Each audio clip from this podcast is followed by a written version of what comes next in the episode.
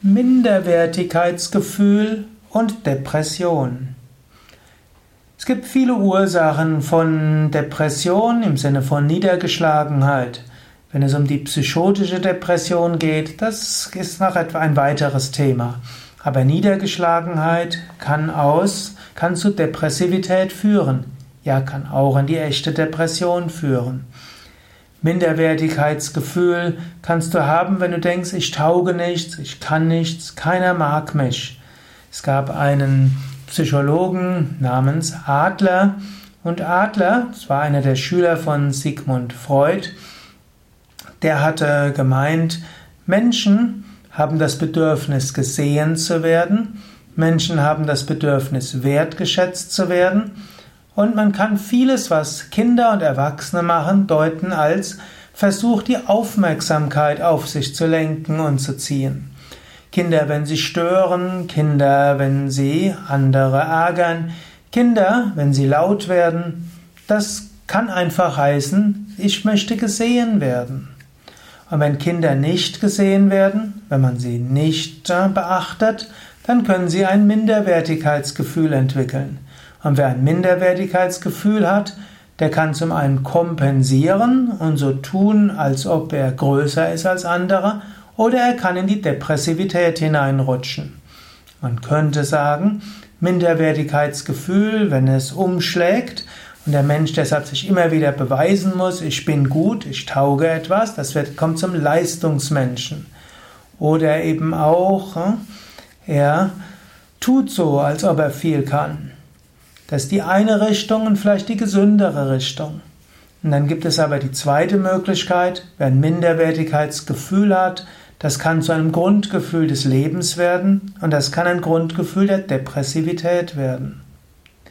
Man kann aber auch Minderwertigkeitsgefühl transformieren. Natürlich, es gibt viele psychotherapeutische Methoden, die daran arbeiten, Minderwertigkeitsgefühl zu überwinden. Aber nicht alles funktioniert gleich gut. Eine der einfachsten Techniken wäre, wertschätze dich für das Minderwertigkeitsgefühl. Ein Minderwertigkeitsgefühl hat auch etwas Positives. Minderwertigkeitsgefühl hilft dir, an dir zu arbeiten. Minderwertigkeitsgefühl hilft dir, nie eine falsche Zufriedenheit zu haben. Minderwertigkeitsgefühl verhindert, dass du ein zu dickes Ego bekommst und dass du dir es zu gemütlich machst. Wertschätze dich für deine Minderwertigkeitsgefühle. Wertschätze dich dafür, dass du viel, dass du denkst, dass du noch viel zu tun hast. Minderwertigkeitsgefühl kann durchaus hilfreich sein auf dem Weg der Persönlichkeitsentwicklung und des spirituellen Bewusstseins. Missverstehe mich jetzt bitte nicht. Das heißt nicht, dass ich jetzt sage, bemühe dich, ein Minderwertigkeitsgefühl zu bekommen.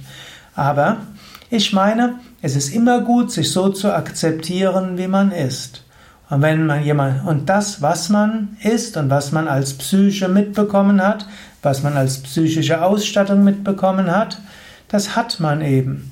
Und wenn man das spiritualisiert, das Positive daraus sieht, draus zieht, dann ist das viel wirkungsvoller, als wenn man probiert, sich gründlich umzustrecken. Letztlich bist du das unsterbliche Selbst. Letztlich bist du reines Bewusstsein, jenseits von Wertigkeit und Unwertigkeit. Jeder Mensch ist gleichwert, weil er göttliches Wesen ist. Sohn Gottes, Tochter Gottes oder eben Abbild Gottes oder eben eins mit Gott. Auf einer relativen Ebene haben wir unterschiedliche psychische Ausstattung, unterschiedliche Körper. Und wir können wertschätzen, was wir an psychischer Ausstattung haben.